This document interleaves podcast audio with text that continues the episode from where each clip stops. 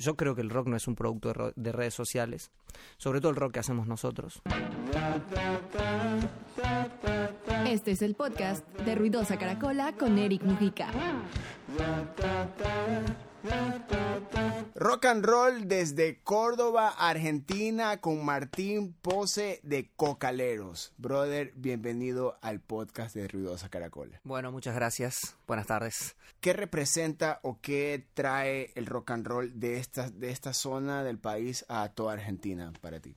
Y el rock and roll del interior del país siempre es un desafío.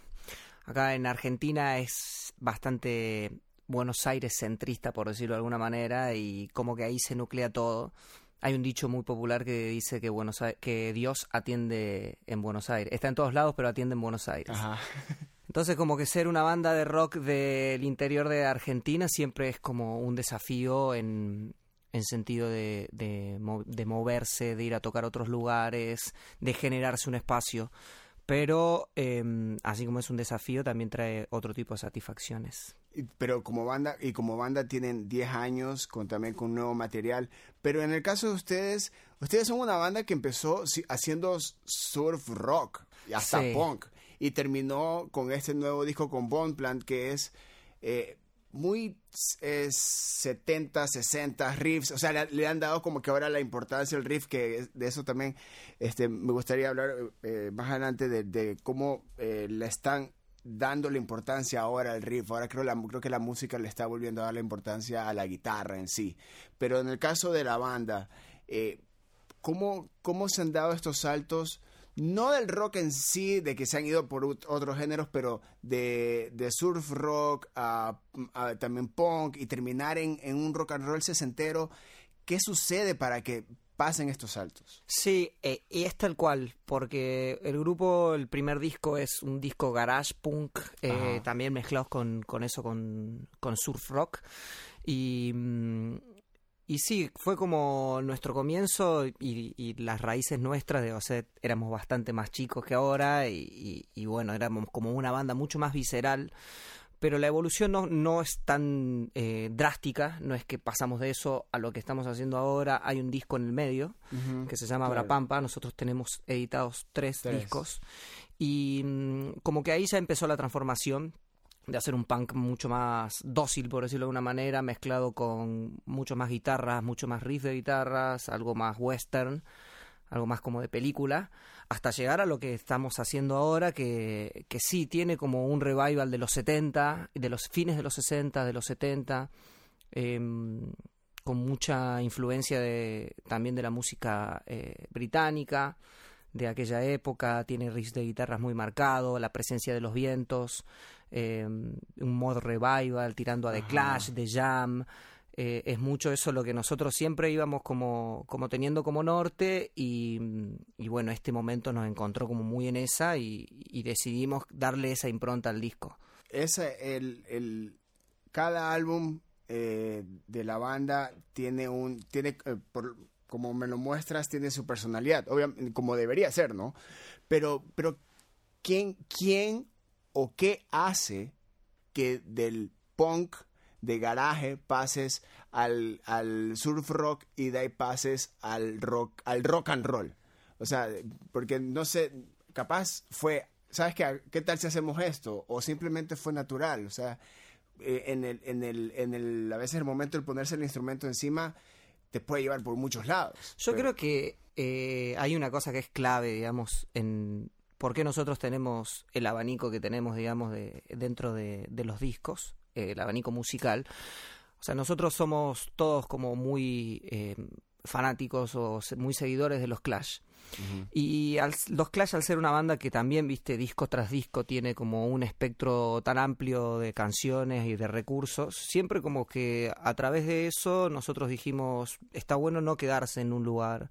Eh, ya hicimos esto en este disco, ahora podemos irnos a esto o podemos irnos allá y no hay ningún problema. Eso creo que es la influencia más grande que ha tenido esa banda sobre nosotros. Nosotros, obviamente, no después hacemos nuestro propio camino, pero mm, al, al saber que está todo bien con ir cambiando y con ir sintiéndose Sentirse nuevo, cómodo. cómodo y nuevo, eso fue lo que más nos movilizó a decir, bueno, ahora sonemos así, esto nos gusta más, esto nos gusta menos, siempre con una identidad, ¿no? Pero por ahí viene, digamos, la posibilidad nuestra de hacer cosas muy distintas entre disco y disco.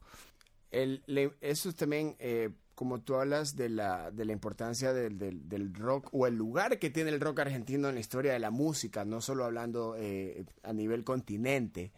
Este, usted, eh, el, el, en Córdoba se siente eh, un rock, en Buenos Aires se siente otro rock. Es como que le dan su, su cara o su aire a, cada al, género. hablando especialmente del rock, de que ha sido eh, como que la, una, eh, durante mucho tiempo bandera de, la cultura argentina. Sí, totalmente.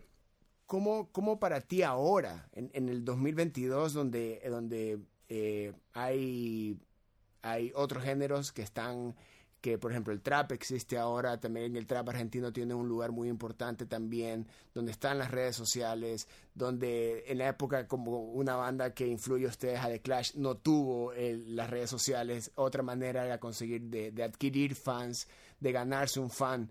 Eh, para ustedes la manera de generar seguidores, de generar eh, la escucha, eh, cómo, se, cómo, cómo tú te llevas con estas nuevas maneras en las que se presenta la música con un género que ha, que ha vivido y ha sobrevivido por todos los momentos. Sí, eso es como clave en realidad. La importancia de esa de que el género ha sido tan trascendental en la cultura de nuestro país, en momentos inclusive muy difíciles y en momentos un poco más tranquilos, siempre eh, eso ha, ha establecido una base en lo cual nunca va a ser olvidado el género. Por más que haya realmente popularidad o, la cultura más eh, joven de ahora a través de redes sociales y de, todos los nuevos mecanismos de, de, publicidad que existen, se lleva mucho más por esos, por esos nuevos ritmos porque tienen mucho más que ver con con el consumo y con la forma de, cómo es persuadido el ser humano hoy. Eh, el nosotros obviamente no, no es que tampoco, yo creo que el rock no es un producto de, redes sociales, sobre todo el rock que hacemos nosotros. No obstante, no quiere decir que tampoco no usamos redes sociales o no nos publicitamos por esa forma, pero llegar a los fans o persuadir a la gente, digamos, de que se sume al viaje de cocaleros, em, a mí me parece súper interesante porque es como un camino paralelo y un camino mucho más tradicional en el cual uno se va juntando con un montón de artistas, va abriendo nuevas puertas, nuevos lugares y es como un trabajo en conjunto que se va realizando con bandas de, de otras provincias del país, inclusive de capital federal em, y así es como que se va eh, armando como una nueva sensación, digamos, de que estamos de nuevo eh, estableciéndonos como un género eh, predominante. Después, eh, sí está esa sensación de incertidumbre porque cuando uno ve todos esos productos que vos mencionabas con millones de likes, millones de reproducciones en Spotify, uno se pregunta, ¿a dónde estoy yo realmente en este, en este juego?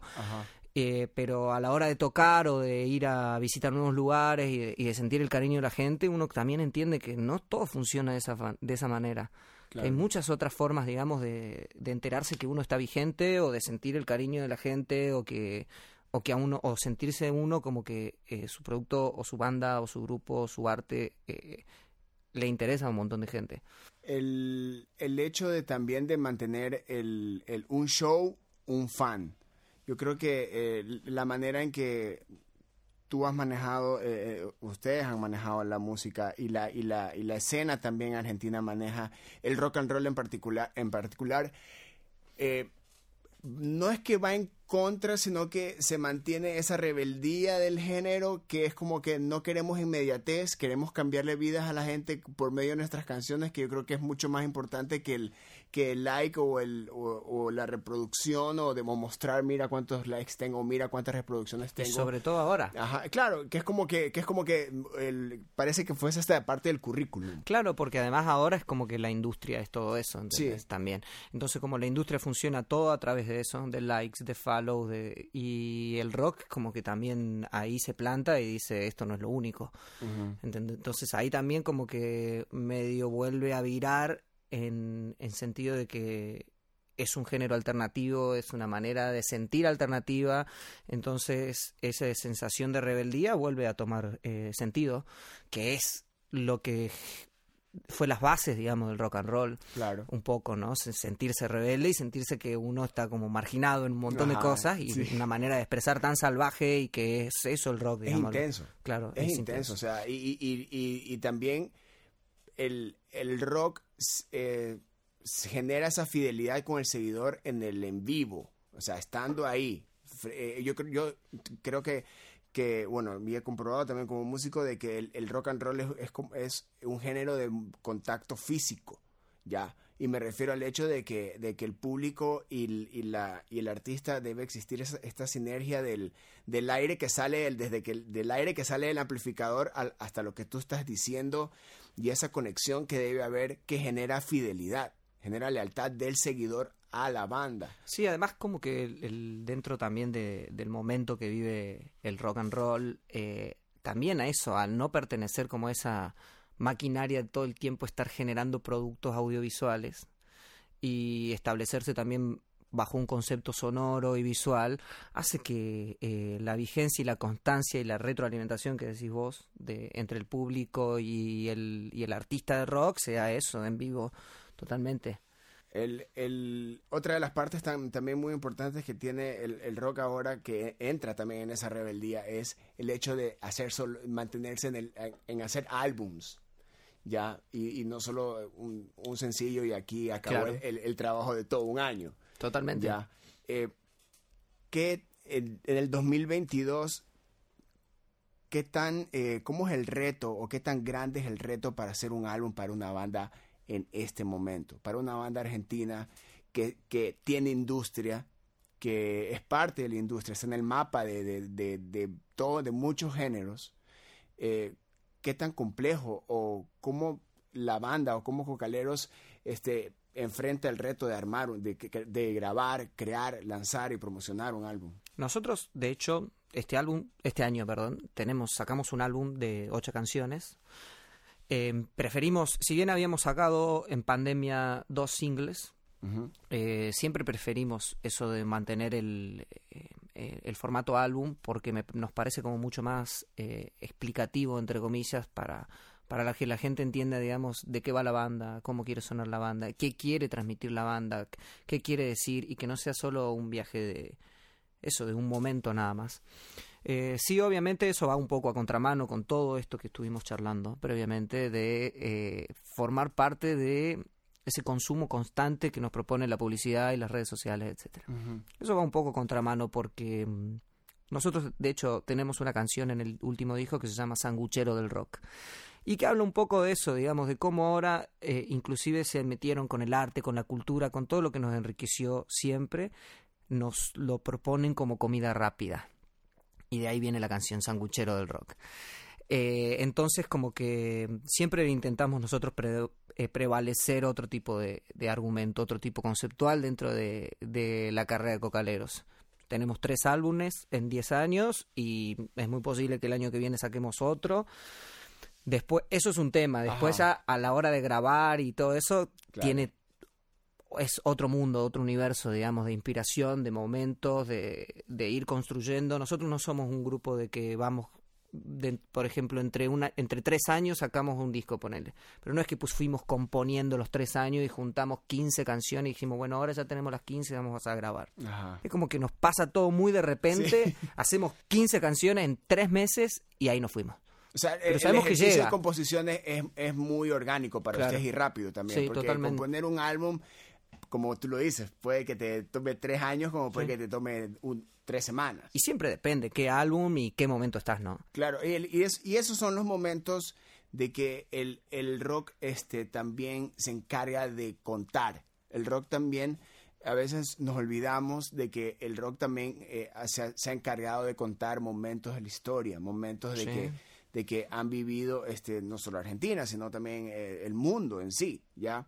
Pero el, ¿qué quiere decir Cocaleros en su música? Para ti, ¿qué es lo que, lo que quiere transmitir en, o, lo que si, si tú quieres hacer un, estos tres, este, el universo de, de Cocaleros, qué es lo que quiere decir la banda, qué es lo que quiere, este, cuál es el mensaje de la banda y, en, y su lugar en la música argentina. Sí, eh, bueno, Cocaleros em, em, tiene su, su, amplitud en el mensaje porque tiene momentos en el cual se expresa sobre, por ejemplo, temas de la actualidad, tiene momentos que eso, que intenta prevalecer, digamos, su ser eh, dentro de ser una banda de rock, en el contexto que le toca, que es Córdoba, dentro de Argentina, con una banda underground, eh, que es muy orgánica, que sale a tocar a todos lados. Em, y también tiene eso de que eh, es importante para cocaleros mostrar un espectro amplio dentro de los recursos que tiene. Como, y, sentirse parte, digamos, de, por más que nosotros hayamos tenido 10 años como banda, saber y sentirse parte de haber vivido la historia del punk y del rock y del garage y del rock and roll. Entonces, eso también es importante para Cocaleros, poder mostrar que, que el sentido de pertenencia con el género y la manera de expresarse a través del género. Entonces, como que desde ahí parte una base, digamos, de poder expresarse sobre temas de la actualidad, sobre temas eh, también que la gente pueda hacer una interpretación más amplia, algo por ahí no tan directo. Pero eso, digamos, depende mucho también la interpretación del otro, ¿no? Y en la, y en la inspiración, ¿cómo, cómo, cómo entra en la inspiración? ¿Qué, qué eh, te das el, se dan la oportunidad de, como, de salir a vivir y regresar con inspiración? ¿O, o, cómo, o tienen alguna manera en que ustedes se inspiran. O sea, puede encontrar en una nueva canción, en un libro, en una película o lo que sea, o salir a vivir y estrellarse con, con la Sí, es que es un poco de todo. O sea, hay canciones que, bueno, y hay momentos y hay canciones, porque por ejemplo nuestro segundo disco Abra Pampa es un disco conceptual. Y si bien tiene muchos tintes de, ficción adentro de las, de las letras, porque habla de personajes que no existen realmente, sí están mezclados en historias que han sucedido en la vida real y en los cuales nosotros fuimos construyendo estos personajes a través de esas situaciones. Ya Bon Plant, el último disco, sí es como vos decís, ¿viste? salimos, vivimos, nos pasaron dentro de la pandemia, dentro de esos tres años entre disco y otro, un montón de cosas y decidimos hacerlo mucho más personal y contarlo, contar cosas nuestras. Pero mm, no hay una fórmula tampoco. Claro. Eso va sucediendo. Y, de ahí, eh, este, entrando a la parte del, del rock, eh, un poquito más metidos en el tema del rock argentino, la intensidad que tienen.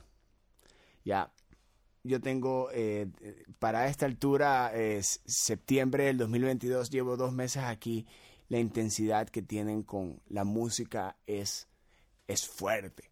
O sea, sí, acá se vive así. Muy intenso. Pero acá se vive así, se vive todo así. Eh, es como una vorágine constante sobre todas las cosas.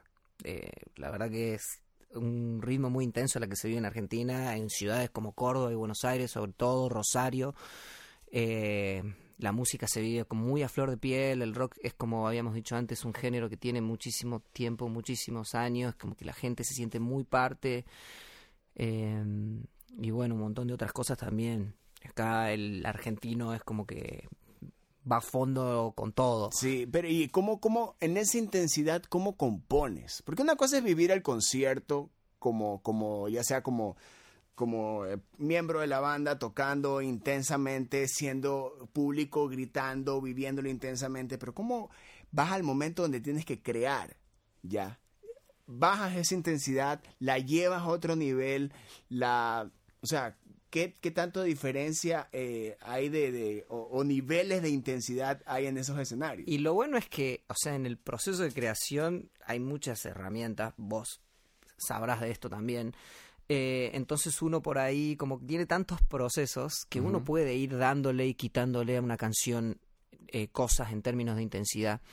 Entonces, por ejemplo, ya cuando uno tiene una idea y la vas a maquetear y después pasas, vas a grabar, bueno, esta guitarra me gusta, esta no tanto, acá me parece que eso está un poquito sobreexcitado el tema. Entonces, en ese proceso de, grabación o de preproducción de, la, de, grabación, eh, uno puede por ahí tomar más las riendas de, la bestia, digamos.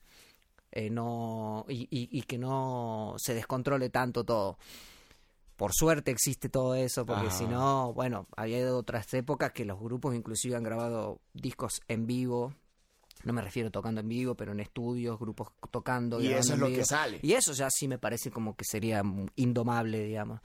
Pero nosotros al tener tantas herramientas, digamos, y al, al tener tantas posibilidades, como que eso. Sí, acá me parece que le podemos, esta, esta intensidad que le pusimos al principio está bien, esto puede ser un poco diferente.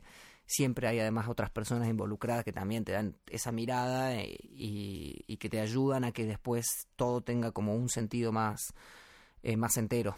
Eh, met- metiéndonos un poquito más en, la, en, en el, en los procesos de cocaleros y en esta intensidad que genera el rock, ¿qué tanta diferencia hay entre el demo y la versión que escuchas en el disco? Y depende mucho, pero en este último, qué bueno que lo preguntaste, porque en este último disco em, pasó eso, digamos, esa diferencia de criterios eh, se vio bastante marcada entre lo que fue el demo, la maqueta y el disco terminado. Em, no en todas las canciones, Ajá. pero pero sí cuando fuimos a grabar como que sentimos como otras cosas y, y la verdad que lo transformamos un poco bastante a, a algunos momentos del disco y otros quedaron bastante fieles. Pero creo que para eso sirve de hecho hacer los demos hacer las maquetas o las preproducciones de, los, de las canciones. Para saber lo que te va a resultar en el estudio tenerlo seguro. Y después ahí también es otra instancia de inspiración y otra instancia de otro momento de creación en el cual también está bueno darle ese dar un lugar más eh, para que ahí también sucedan cosas, O digamos. sea, sí, sí, te- sí les resulta fácil como que por un, por un tiempo eh, des- alejarse de las canciones para cuando entran al estudio encontrar o ver lo que capaz en el momento de composición no encontraban o no existía o le pueden dar como que, o, sea, sí se sienten cómodos con la nueva luz que tienen las canciones en estudio. Sí, no sé si, bueno, más allá de que cómodo hay que sentirse siempre, nos sentimos libres, digamos, de, de respetar lo que, lo que teníamos y también de cambiarlo. De poder, de, de poder darle cosas nuevas ahí en la, en, en la fase de, de grabación de las canciones. Sí, es muy difícil alejarse del tema totalmente porque en el proceso que lo vas haciendo los escuchás 700 millones de veces a las canciones. De hecho, cuando la vas a tocar, ya como que la gente sí la está escuchando por primera vez y vos decís, este tema ya es viejo. Y Entonces, sin, como y difícil, sin- sí. y sin contar el proceso de mezcla. Claro, total. que es escucharlo de nuevo 700 millones de veces. En todos los Sí. lados, en el carro, en el estudio, en, la lado. casa, en todos lados. Y después la- el, proceso de mastering, no sé, es todo, todo el Sí, tiempo.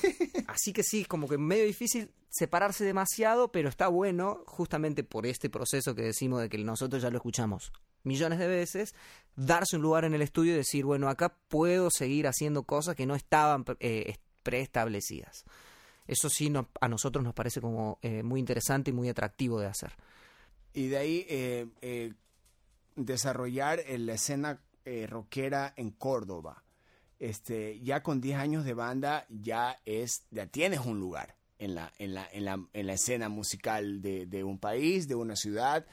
Pero acá en Córdoba, Yaco, Yaco Caleros ten- tiene su nombre, tiene su historia. Y es como que ya para ustedes esto es un seguimos de largo, es una responsabilidad, es un, es un, este, qué otras bandas estamos influyendo ahora, porque ya, deja- ya pasaron ese, ese punto de, de ser, de ser, influen, de ser influenciados a ser influencia.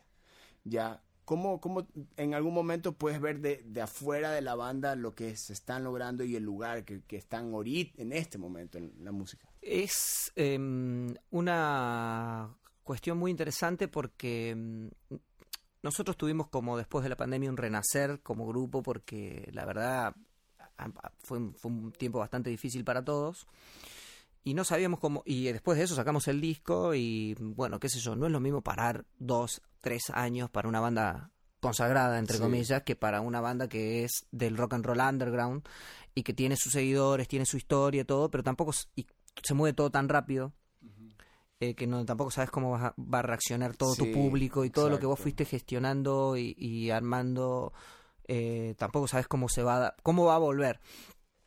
Pero bueno nosotros volvimos con un disco nuevo y mm, ahora volviendo a la pregunta en este en este volver a hacer todo nos dimos cuenta que mm, que sí que había un montón de bandas nuevas que están como eh, muy relacionada a todo lo que fue la escena eh, de- del rock de Córdoba que nosotros conocíamos de antes y que, mm, que sí que nosotros disponíamos de como de, un lugar como para, para empezar a entrelazar todas esas generaciones nuevas y viejas y, me- y en el medio del rock de acá de Córdoba y de otras provincias. Y viendo todo eso eh, armamos un festival de música que tuvo su primera edición en junio y que va a tener su segunda, su segunda edición en, en diciembre cuyo nombre es Loco Folk Fest. Ajá. Y la idea era esa, justamente, ¿entendés? Eh, entrelazar todo, todas esas dos partes de, de la escena rockera de acá, de Buenos Aires, de Rosario y de otras partes del país, hacer un festival federal eh, con sedes en bastantes lugares. De hecho, el mes que viene tenemos como una pequeña edición en Jujuy, que es al norte de Argentina, y después tenemos otra fecha en Buenos Aires en noviembre y ya en diciembre acá en Córdoba. Entonces Ah, como que decidimos como, como también plantarnos en ese dijimos, O sea, bueno, acá está nuestro lugar y, y me- nos parecía la mejor forma de, de fortalecerlo con nuevas propuestas y con eh, y mezclándolas también con los compañeros de, de otras bandas que venían que vienen desde la época en que nosotros comenzamos. Pero ahí también, ahí, cambia- ahí también cambia el papel de ustedes, no solo como músicos, y ahora son, son gestores culturales también. También, sí, O se sea, puede decir y que es sí. como que eh, eh, es, es otra responsabilidad también donde eh, no solo entra el hecho de mantener el nombre de la banda, la evolución de la banda artísticamente hablando, pero también lo que viene detrás y que también tenga esa, esa difusión. Sí, además es un compromiso, porque nosotros es como que todo, toda esta entrevista estuvimos hablando de lo que significa el rock and roll para vos, para mí, para un grupo, cómo se vive, la intensidad que lleva, eh, el amor y lo que significa. Entonces, y también hablamos de cómo viró toda la industria, de lo que significan las redes sociales, la publicidad, el marketing.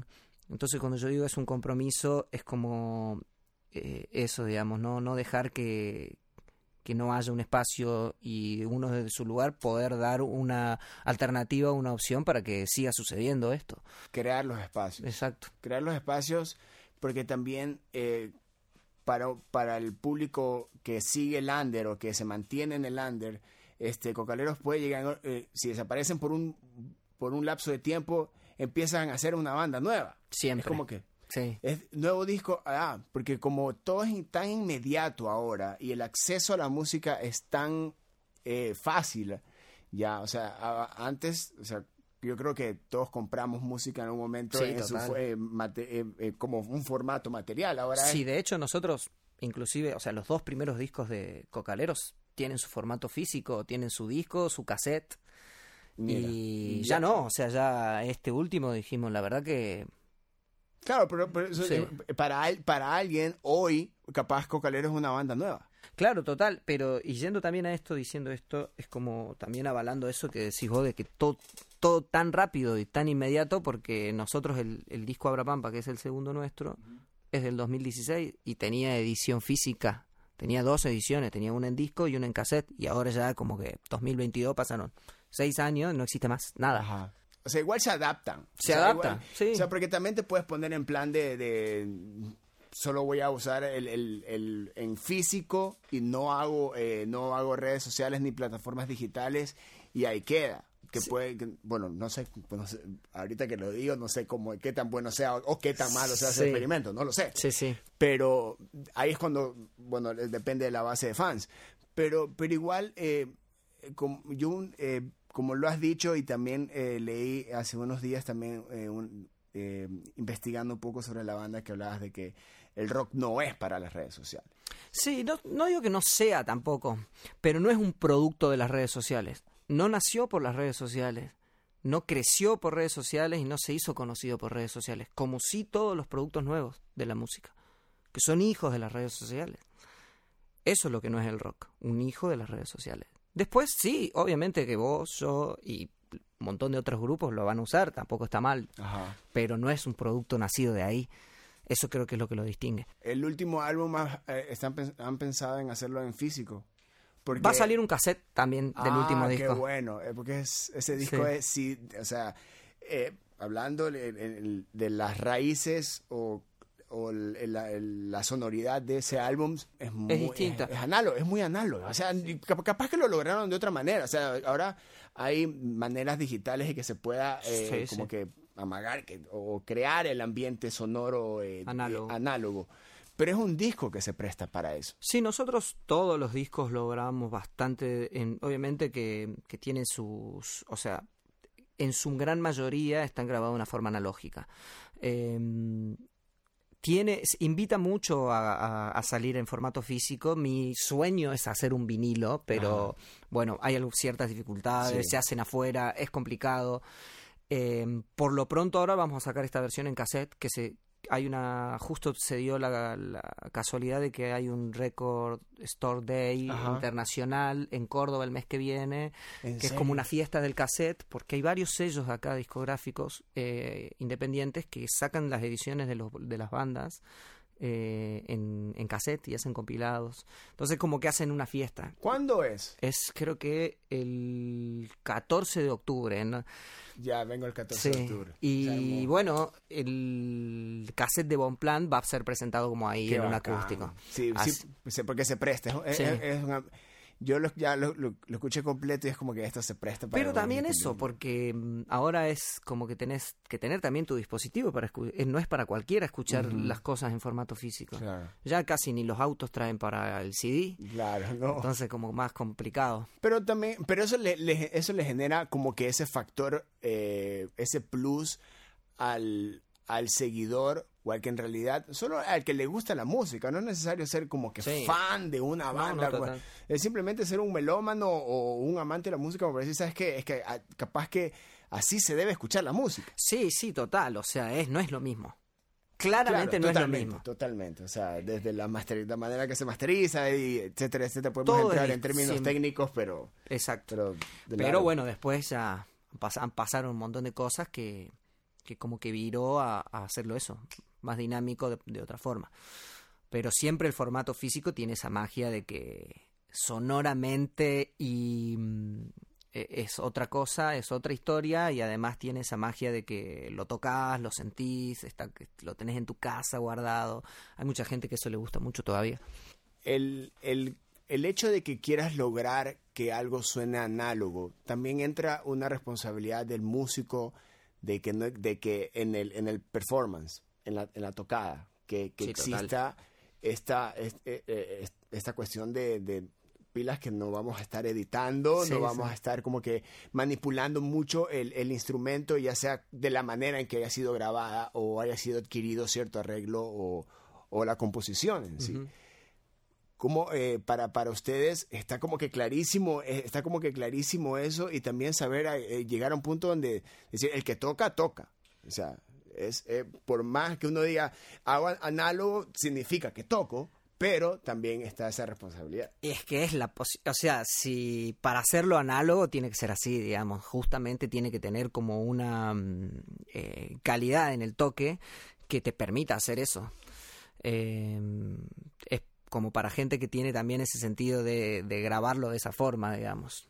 Eh, si no, es más complicado, digamos. Pero también si quieres, Sí. por más que estés grabando en digital sí. y quieres lograr esa, esa, ese calor análogo, también lo, lo puedes grabar de la manera que, puede, que lo harías en análogo Sí, sí. para que por lo menos que así esté pasando por, por eh, procesos digitales eh, no pierda ese calor. No, sí, total. Y además hoy es como que te- es muy, mu- eh, se pueden hacer muchas cosas. Inclusive también podés grabarlo de manera análoga eh, y después mezclarlo en digital o masterizarlo digital, no analógico a través de máquinas. Entonces como que todo ese proceso tiene, tiene muchas variaciones.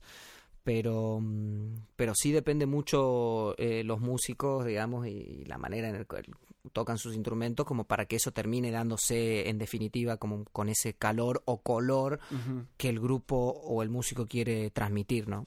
Ahí está. Mi brother, ha sido un gustazo conversar y conocer muchísimo más del, del, del rock, de este, de este sector de- del país que, que tiene su, su identidad propia. Eh, últimas palabras para el podcast. Eh, bueno, no, gracias por la invitación. Eh, también un gustazo en conocerte y, y nada, es el comienzo de una amistad. Eh, sí, sí, tengo, eh, vamos, después de que se acaba este episodio, tengo muchísimo por conversar de otras aparte. Yo eso, hay el Record Store Day, los festivales que están haciendo, es muchísimas cosas interesantes que están haciendo también por el rock argentino y es muy interesante y valioso cuando el músico se convierte en gestor cultural, que eso es, le da un, un plus, plus. enorme.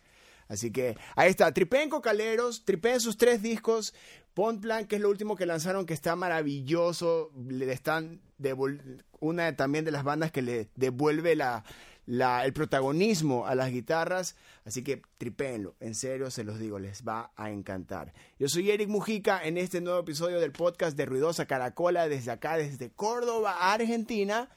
Adiós. Ruidosa Caracola es una producción de Tripea. Suscríbete, compártelo y escucha nuestro playlist en Spotify.